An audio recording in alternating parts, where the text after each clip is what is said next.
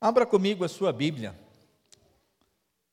Gênesis, no capítulo ainda número 12. 12. Nós leremos a partir do versículo de número 10. 12, a partir do versículo de número 10.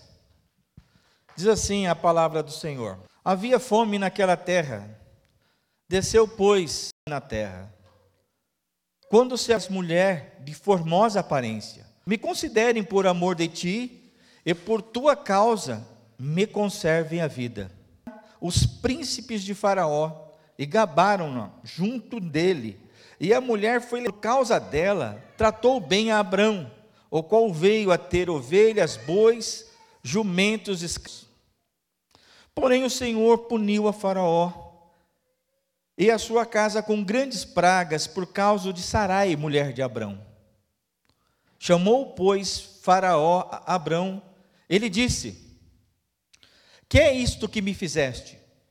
Por que não me disseste que era que és mulher de formosa aparência? Os egípcios, quando te virem, vão dizer: É a mulher dele.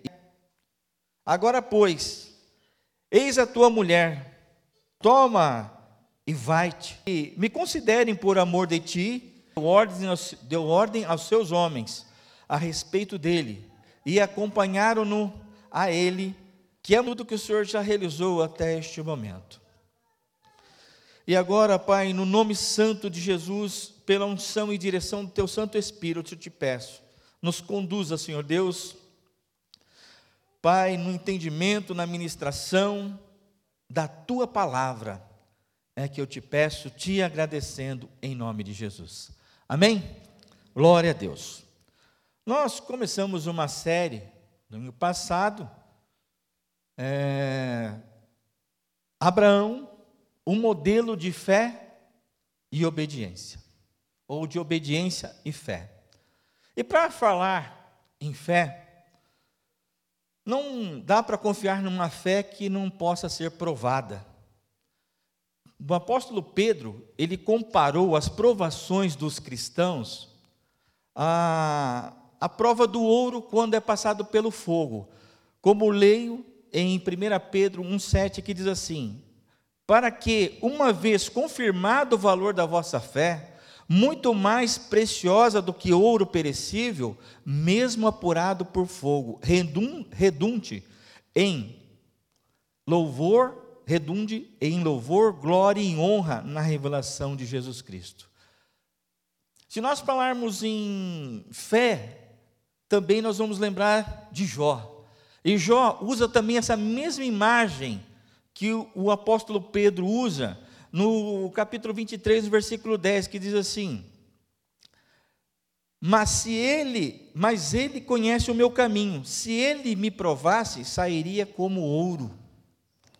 O propósito de Deus em nossas vidas, ao permitir as provações, não é simplesmente para avaliar nossa fé, mas também para remover as impurezas, para nos produzir uma musculatura espiritual no relacionamento e na para que nós venhamos a exercer a nossa fé na jornada da vida cristã. Deus sabe o tipo de fé que nós temos, mas nós não sabemos. A verdade é essa.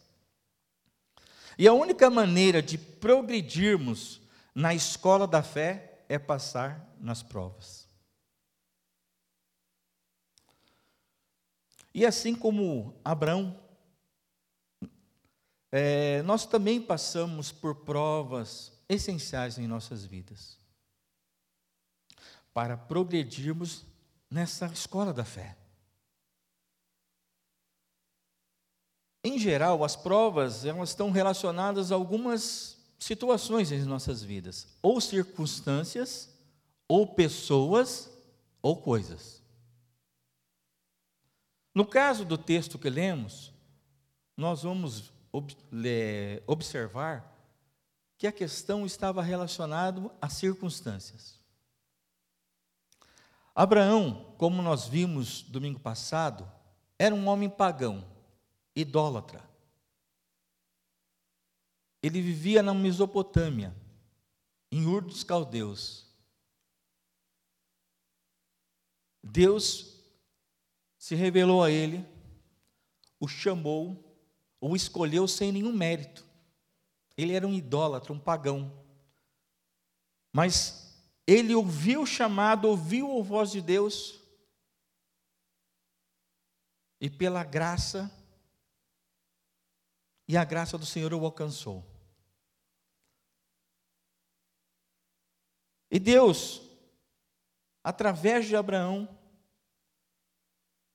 e da sua, de Abraão e Sarai, esse casal que Deus escolheu para um recomeço, ele falou: Olha, vocês vão sair da sua terra e do meio da sua parentela, e vão para um lugar que eu lhe mostrarei. E o Senhor fez promessas a esse casal. O que, estamos, o que nós vemos registrado no, no, nos versículos de 2 e 3, onde diz assim: De ti farei uma grande nação e te abençoarei, eu te engrandecerei, engrandecerei o nome. Se tu uma bênção.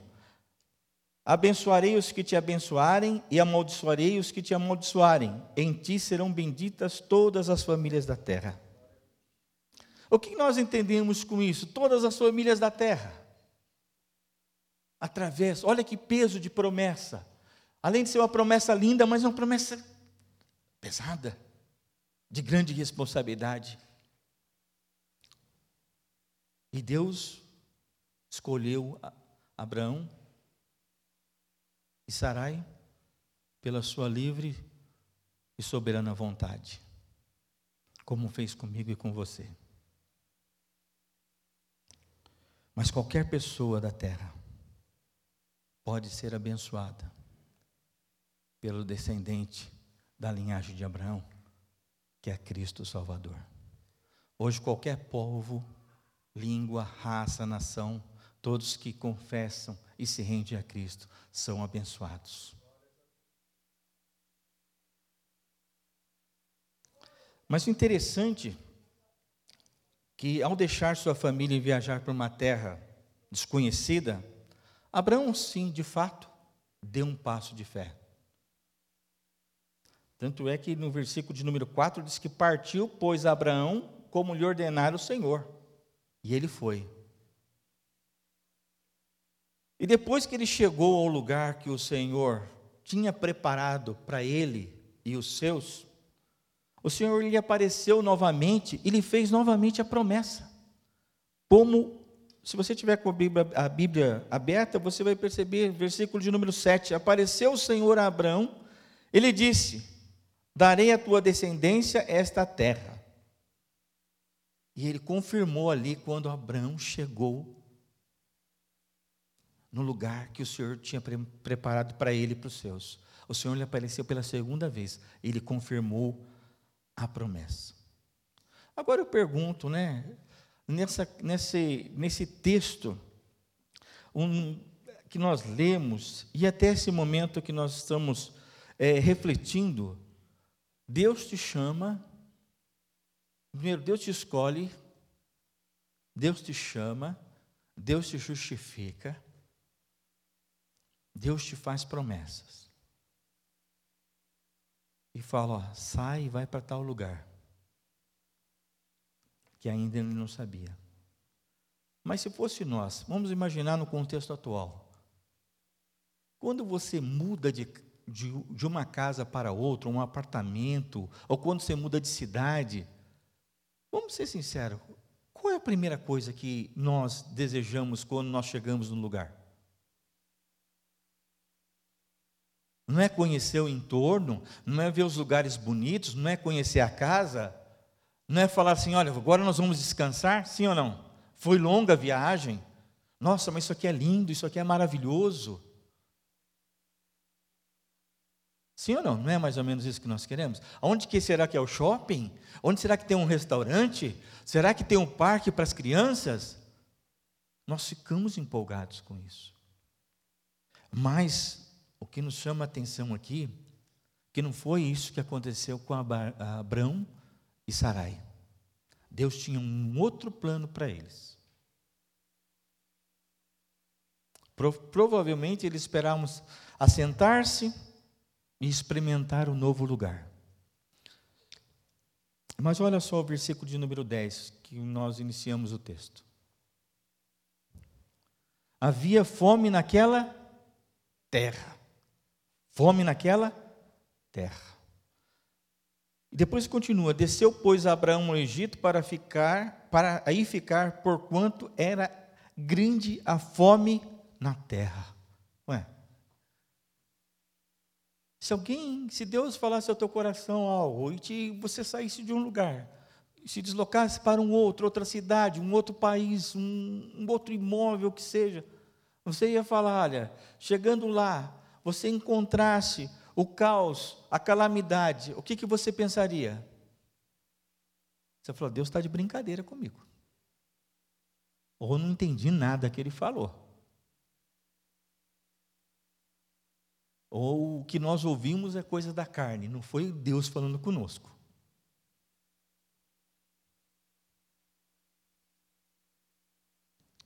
Interessante que no final do, do versículo 9, diz que seguiu Abraão dali, indo sempre para o Negueb, ou seja, sempre para o sul da Palestina. E quando ele chegou nesse lugar, havia fome na terra. Só fazendo um parênteses aqui, o filho dele vai passar pela mesma coisa no capítulo 26. Isaac. Só que Deus não permite Isaac de descer para o Egito, ele fica em Gerar.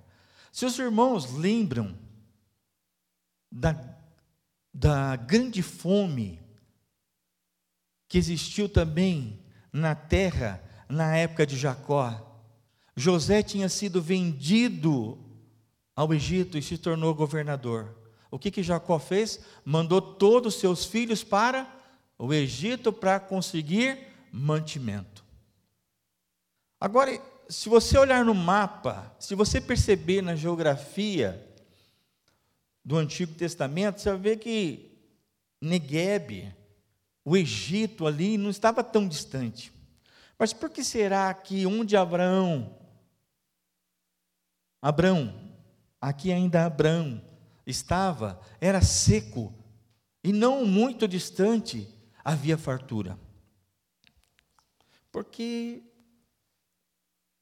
sempre o, o Egito é o lugar da abundância. Nessa questão dos alimentos, da, da lavoura, da agricultura, da agricultura, por quê? Porque o Egito, ele é todo banhado pelo rio Nilo, que não é um rio sazonal, ele é perene, é constante.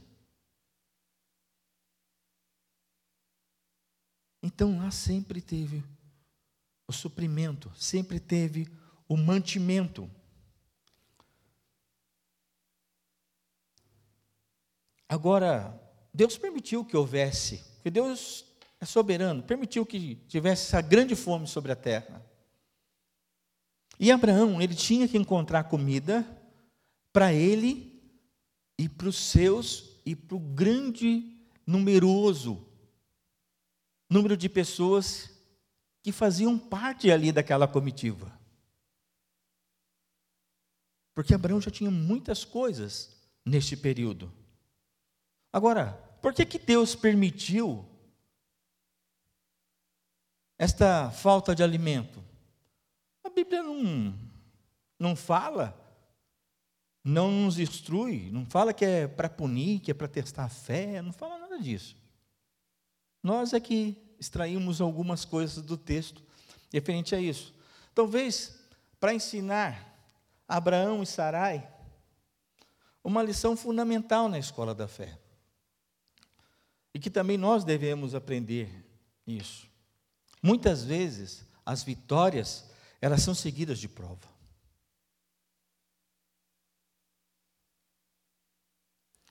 Muitas vezes isso acontece em nossas vidas. Mas o que aconteceu com Abraão, a que em vez de ele permanecer na terra e confiar no Senhor, Nós estamos falando no homem que é conhecido como o quê? O que é que Abraão é?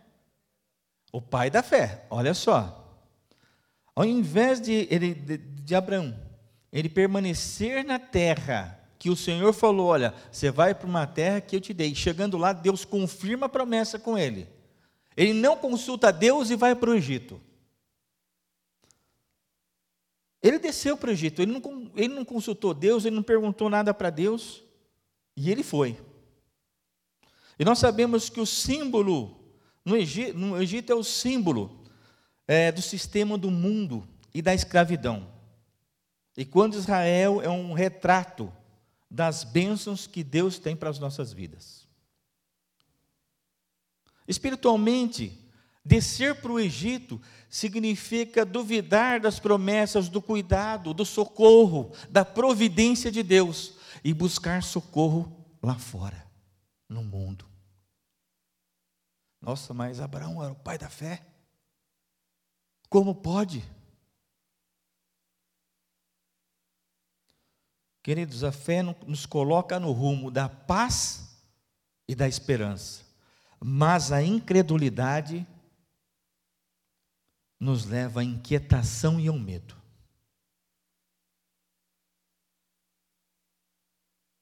É só nós vivermos alguma situação que nos confronte, que nos impulsione a tomar uma decisão. Talvez por uma necessidade, seja qual for a justificativa você também e eu faríamos a mesma coisa que Abraão. Desceríamos para o Egito, nós buscaríamos ajuda, sem consultar Deus. E mesmo porque nós somos, como seres humanos, nós somos, eu já falei, nós sempre gostamos de pegar o caminho mais fácil. Ou pelo menos aquele que nós imaginamos ser o mais fácil, aquele que vai ter menos confronto. Mas eu falando Estou usando a palavra escola, na escola da fé. E na escola, os estudantes e quem já estudou sabe disso, não é porque você reprovou numa prova que você vai ficar livre de fazer outra. Talvez esse seja o caso de Abraão. Somente Deus tem o controle de todas as circunstâncias. Somente Deus. Não existe outro. Alguém disse muito bem: a vontade de Deus jamais vai nos conduzir a um lugar onde a graça de Deus não possa guardá-lo. O melhor lugar para estarmos é no centro da vontade de Deus, independente de qualquer coisa. É o centro da vontade de Deus.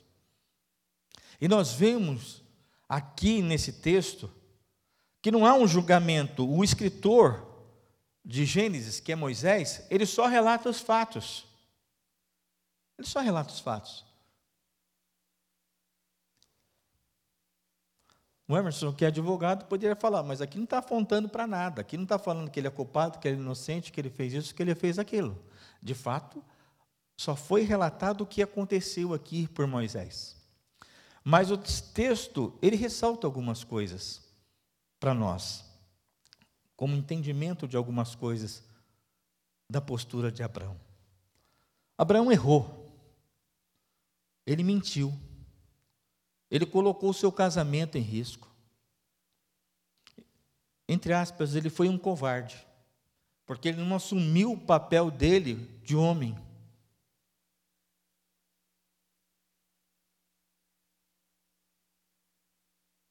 Isso estou falando do pai da fé.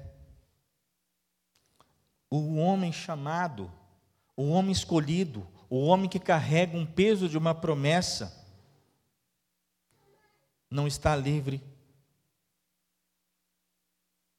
de ter medo. Não está livre de ter medo. Não está livre de ter medo. E medo não é pecado, viu, irmão? Nós podemos sentir medo. Nós podemos ter temores de algumas coisas, não é pecado. Ter medo não significa falta de fé.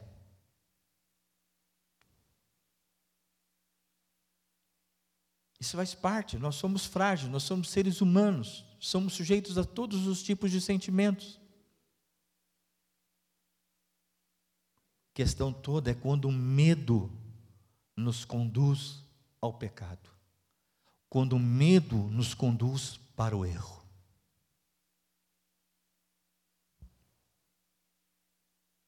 Talvez pode ter sido isso que tenha acontecido com o patriarca Abraão. Olha só o versículo de número. É, não, nós já estamos, lemos o versículo 10.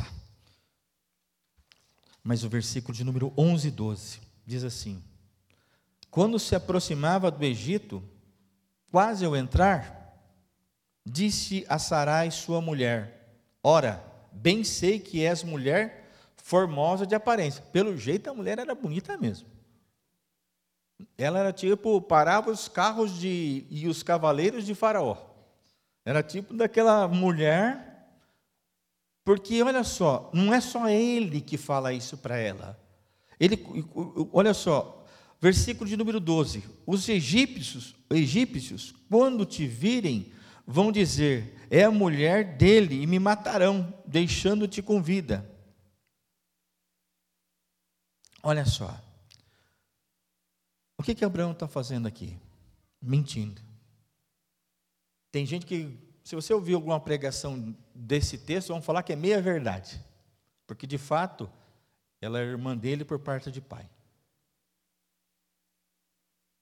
Mas não existe meia verdade com Deus. Verdade é verdade e mentira é mentira. Então Abraão, Abraão mentiu aqui. Porque ele teve medo, porque Abraão foi covarde nesse sentido. Ele só pensou nele. Ele não pensou que para preservar a vida dele, ele estava expondo a, a sua esposa. Ele não estava pensando que para se livrar, talvez, da morte ou de qualquer tipo de pressão, ele estaria criando uma situação constrangedora para a esposa.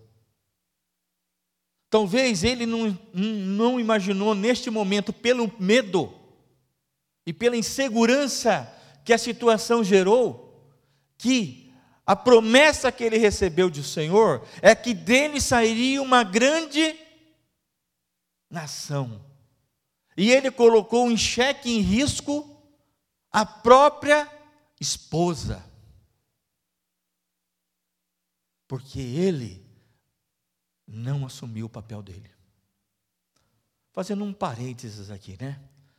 Homens, nós temos que assumir o nosso papel como marido, como sacerdote do lar. Talvez haja muitas mulheres enfermas emocionalmente, frágeis ou esgotadas, porque o homem não assume o papel. Ah, resolve você, tudo é resolve. Só que Sara não fala nada aqui no texto. Meu amigo, não é para mandar, é aquela autoridade natural de proteção, preservação, cuidado. Você não cuida da sua esposa, Valdir? Se tiver um saco de cimento, você vai mandar ela carregar? Estou com a coluna ruim, carrega em amor. Você não vai fazer isso, né? Mas tem gente que é outro tipo de saco que coloca. Tomem cuidado nessa questão desse relacionamento. Não é um assunto casais aqui, mas isso é uma coisa que é muito comum nos dias de hoje. E principalmente nessa geração que vem. Eu tenho um filho, de vez em quando eu dou um sacode nele, já mesmo novo, para ele entender algumas coisas. Falou, não, não é assim que funciona, filho. Ah, mas a, não, a tua mãe é diferente, filho. Mulher é diferente. Isso você vai fazer por ela. Abraão não quis nem saber. Ó, oh, você vai falar, você vai mentir, tá? Você vai falar que você é minha irmã, porque é o seguinte, se você, você é bonitona. E o que acontece? Se ele souber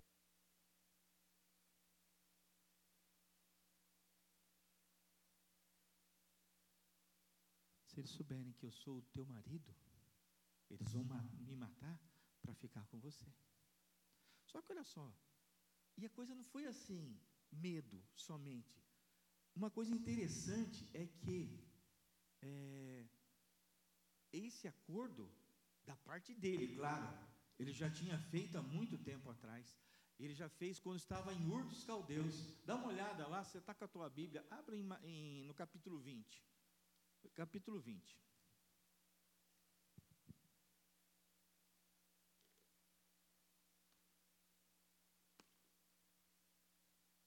Acharam? 20, vamos lá. Cadê? Deixa eu achar 20. Olha só o que está escrito no versículo de número 13. 13 de 20. Diz assim: Ó, quando Deus me fez andar errante da casa de meu pai, eu disse a ela: Este favor me farás. Em todo lugar que entrarmos, dirás a meu respeito: Ele é meu. Então, ele já coagiu a esposa lá. Quando Deus chamou, falou: Você vai sair daqui, você vai para tal lugar, você vai passar por lugares. O que acontece? Ele falou: Você vai fazer uma coisa por mim. Desde o início, premeditado isso. Interessante que o exemplo, é que assim, não quero fugir do tema aqui, o exemplo conta muito, porque o filho dele fez a mesma coisa. É complicado isso. Ele errou, mesmo sendo o pai da fé.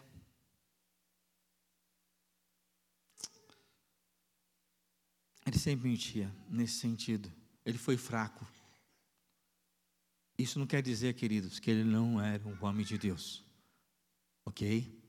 Eu não quero dizer se eu errar, se você errar, você não é uma mulher de Deus ou um homem de Deus. Ok? Significa que Deus precisa moldar-nos para que nós sejamos pessoas melhores todos os dias e para que nós venhamos tirar aquilo que muitas vezes tem sido algo que nos incomoda, incomoda principalmente o coração de Deus. Se Deus às vezes permite situações em nossas vidas, é que para nós chancelarmos, para nós carimbarmos que, Senhor, as coisas velhas ficaram para trás. Hoje eu sou um novo homem, sou uma nova mulher. E se continuando, Abraão Abraão, ele também, isso é importante nós refletirmos sobre esse aspecto. Um homem chamado, um homem escolhido, um homem com uma promessa, mas também que ele não está livre de erros. Eu e você, conversando mais cedo aqui com a Michelle, nós falando sobre essa questão de como nós somos avaliados aí fora. Ainda que o mundo possa estar num caos moral, ético e espiritual, se espera muito de, de mim e de você, quando nós nos identificamos como, como crentes, como aqueles lavados e remidos por Jesus. Eles esperam sim que a postura tua, que a tua conduta, que o teu tom de voz, que a tua maneira como que você vai interagir com o outro, o respeito que você vai ter, muda tudo. Muda tudo. Mas nós podemos errar, estava falando isso para ela. Nós podemos. Só que eu costumo dizer para minha esposa, num relacionamento, eu tenho 19 anos no meu relacionamento com a minha esposa. Se acontecesse alguma coisa que me ferisse ou que eu aferisse, eu não poderia, de forma alguma, avaliar uma pessoa por uma situação. E o relacionamento que eu tive com ela? E que eu tenho com ela? Não, você errou, faz um X fora. Não é assim que funciona. Se fosse assim, nós não estaríamos aqui. Se Deus fosse dessa forma, ou se Ele nos tratasse dessa maneira, nós estaríamos fora. Isso que é a graça de Deus, de nos permitir todos os dias na Sua presença recomeçar, perdoar, mudarmos, sermos transformados. Essa é a graça de Deus. Hum, ninguém aqui é perfeito. E não existe esse modelo perfeito. Olha só o pai da fé. Mas ele também era um homem que cometia erros. Vamos lá, eu quero ser breve. 14 a 16 diz lá. Do 14 a 16. Tendo Abraão entrado no Egito, viram os egípcios que a mulher era sobremaneira formosa. Nossa, olha, aos egípcios também. Essa mulher ela é linda, hein? Mas quantos anos tinha Sarai nesse momento, nesse período? 65. Só que nós, olhando os relatos bíblicos, diz que Abraão morreu com 175 anos. Então, se nós formos comparar hoje, ela seria uma mulher de mais ou menos uns 35. Mas a mulher realmente chamava atenção, porque olha só, depois assim, o versículo de número 15: viram-na os príncipes de Faraó e gabaram-na junto dele, e a mulher foi levada para a casa de Faraó. E este, por causa dela, tratou bem Abrão, o que veio a ter ovelhas, bois, jumentos, escravos, escravas, jumentas e camelos. Aqui não parece, esse texto me constrange um pouco. Porque o, nós podemos olhar isso aí de dois viés. Primeiro, vamos olhar, ele errou. E ele conquistou todas essas bênçãos, todas essas riquezas, porque ele saiu mais rico ainda do que ele entrou. Custo, o custo foi muito alto, ou poderia ter sido muito alto. O custo foi o casamento, o relacionamento, a promessa.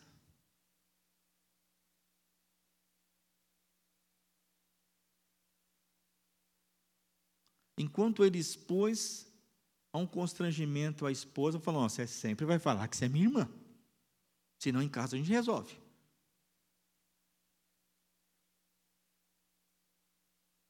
Por outro lado, por causa dela, diz aqui que Faraó foi só é boi, é jumento, é escravo, é escravo. Abençoou o homem.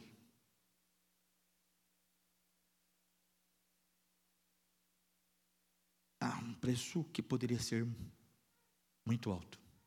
Foi alto, mas poderia ser pior. E por outro lado, nós temos que olhar para esse texto também, como ele não, não nos diz nada em termos de reprovação, nada, a não ser de Faraó. O que, que acontece? Nós olhamos para esse texto também como cumprimento da palavra, da promessa, para a ação das promessas. É Deus já começando a produzir, a produzir mais e mais a manifestação daquilo que ele tinha falado para Abraão: Te abençoarei muitíssimo. Muitíssimo. Ele é Deus fazendo, porque a promessa do Senhor para Abraão foi uma promessa incondicional. Olha, eu vou fazer isso na sua vida. Nós temos que olhar para esse prisma também. Mas ele errou. Mas ele errou. E a gente não entende muito bem essas coisas. Mas como que Deus pode permitir esse negócio? Essa falta de ética, de moral, de postura. Nós não entendemos, querido, como Deus faz. Nós só sabemos que Ele faz. Isaías diz que o, o, o caminho de Deus é diferente dos nossos, os pensamentos dele são muito mais altos que os nossos. O fato que Ele é Deus. E Ele é soberano. E Ele age conforme os seus propósitos. Não tem outra coisa. É, é difícil às vezes entendermos algumas coisas. Mas olha só, versículo 17. Esse homem também, que é o pai da fé, ele é, ele sofre uma repreensão de um ímpio. De uma pessoa que não tinha o mesmo Deus que ele, não servia o mesmo Deus que ele, não tinha o mesmo entendimento de Deus que ele. E não é ruim quando você leva uma bronca, é repreendido por uma pessoa que não tem nada a ver com Deus que você serve, por uma coisa imoral, por uma coisa tão, tão feia que o crente fez. Olha só, Faraó, dá uma olhada nisso. Versículo 17. Porém, não, é, porém o Senhor puniu a Faraó. Primeiro começa aí. E a sua casa com grandes pragas. Pergunta, o Faraó não era nem um santinho, não. Pelo contrário, nem um, um, exemplo de ética, nem de moralidade, nada disso. Mas Deus, pela, pela sua, pelo seu propósito e pela promessa que ele fez Abrão e Sarai, o que acontece? Ele pune a casa de, de Faraó com grandes pragas. Um comentarista disse que essa praga aqui poderia ser lepra. Aí fala assim, porque o texto não está falando como que ele descobriu que a Sara, a Sarai, era mulher de Abrão. O texto não fala. Mas esse comentarista diz que essa praga poderia ser lepra, e todas as mulheres da casa de Faraó ficaram leprosas, como todo o seu povo, menos Sarai. E ela deve ter falou: Eu sou o problema. Isso é uma suposição, está no texto, isso aí é um comentarista que coloca essa possibilidade. Mas o fato é que Deus pune Faraó. Isso aqui, esse texto, não sei se os irmãos estão, estão entendendo, ele é um protótipo daquilo que vai acontecer lá no Êxodo. Lá no Êxodo. O povo vai para o Egito, fica escravo por 400 anos, tinha grande fome, vocês lembram? Depois Deus usa Moisés para tirar o povo do Egito, e como que eles saem de lá? Pobres, sem nada, ricos. Ricos. E Deus também os afligiu com as pragas. Então isso aqui já está reportando lá, falou, ó, vai acontecer. É um protótipo disso. Né? Mas aí vem uma coisa chata. Olha só versículo 18: Quando, pois, Faraó, chamou, pois, Faraó Abraão e lhe disse: Que é isto que me fizeste? Por que não me disseste que ela era tua, que era tua mulher? E me disse ser tua irmã. Por isso, tomei para ser minha mulher. Engraçado, né? Toma uma bronca eu imagino que nesse momento Abraão, Abraão deve ter se arrependido. O texto não relata nada disso. Porque qual foi a resposta de Abraão? Bem, nenhuma. É tipo daquele lá, eu estou errado, não posso falar nada. Eu não tenho o que falar. Eu sou errado, eu fiz errado. Não tem assim em casa, né? Quando você dá uma bronca num filho, às vezes. Você fez isso, fez aquilo, e você não vai falar nada. E ele não fala. Ele sabe que fez errado. Uma coisa para um aqui. E no final ele fala: Agora, pois, eis a tua mulher, toma e vai-te. E mais que isso, Faraó deu ordem aos seus homens a respeito dele e acompanharam-no a ele, sua mulher e tudo o que possuía.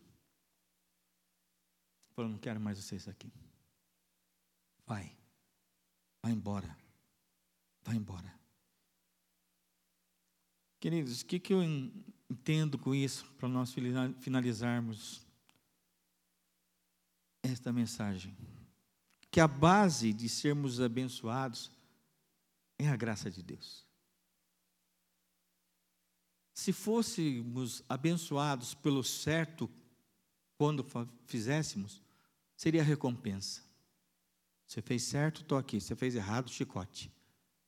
Mas a base da nossa bênção, da nossa prosperidade e do cuidado do Senhor com as nossas vidas, não está relacionada a erros e acertos, mas está na graça do Senhor Jesus. É só a graça do Senhor Jesus. Vemos que Abraão é um homem chamado por Deus, mas não imune ao caos, à catástrofe, a erros, a sentir medo, mesmo sendo o pai da fé. Com isso, nós entendemos que não existe heróis. Na Bíblia não, não, é um, não são relatos de heróis. São relatos de homens e mulheres, iguais a mim e a você, sujeita a todo tipo de sentimento e de erro, mas que venceram pela graça e o amor de Cristo em suas vidas.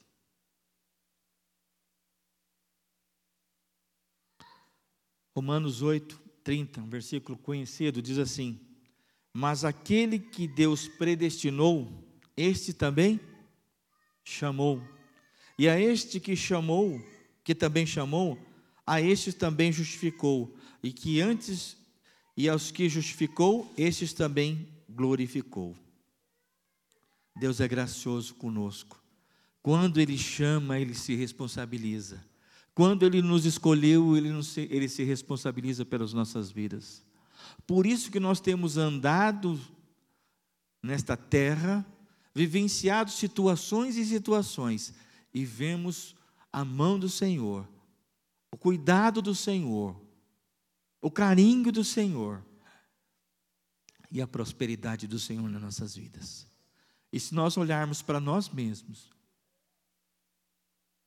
falar, Senhor, como isso?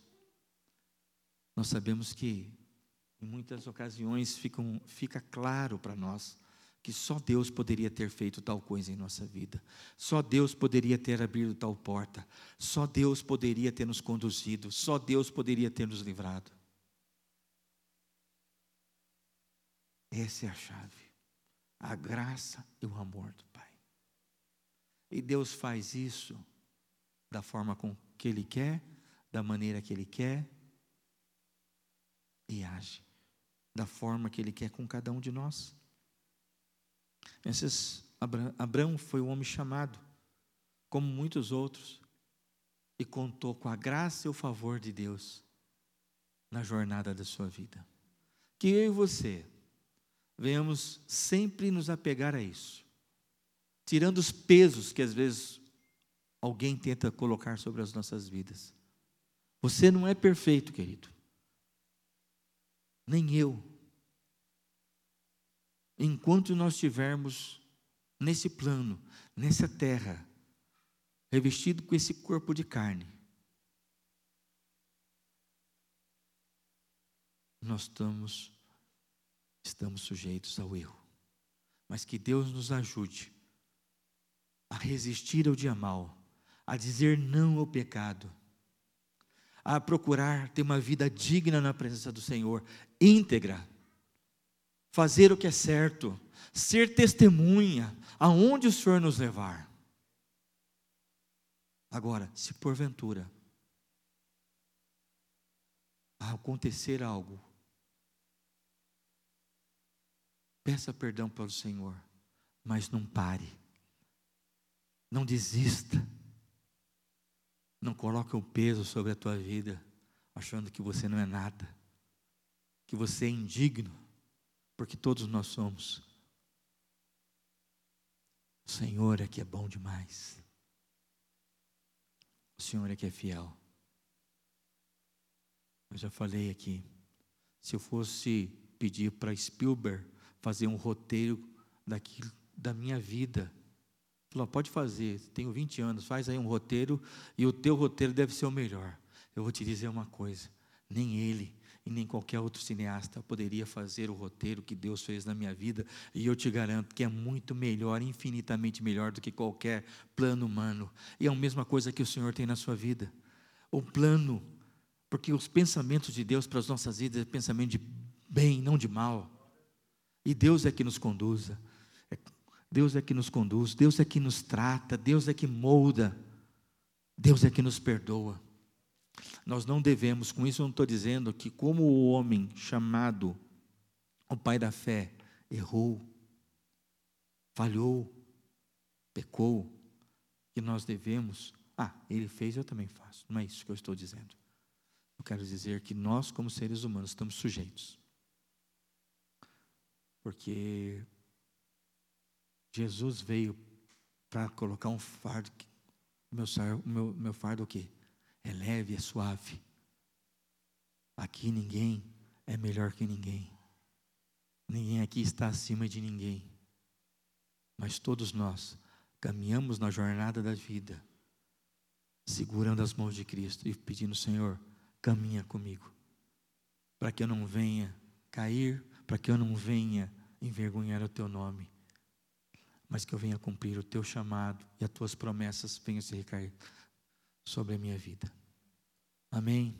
Que Deus nos abençoe. Que Deus te dê assim inspiração na vida.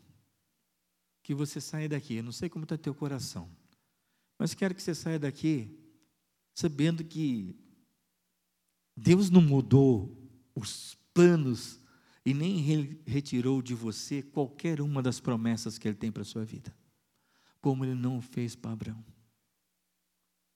Deus nos ama. Deus nos ama. Vamos nos apegar ao Senhor, vamos viver na presença dEle, vamos experimentar o melhor de Deus nessa terra. Porque aquilo que depende de, de nós, faremos, mas sabemos que as coisas vêm de Deus. Ele que nos abençoe, que nos guarda e Ele que nos livra. Amém?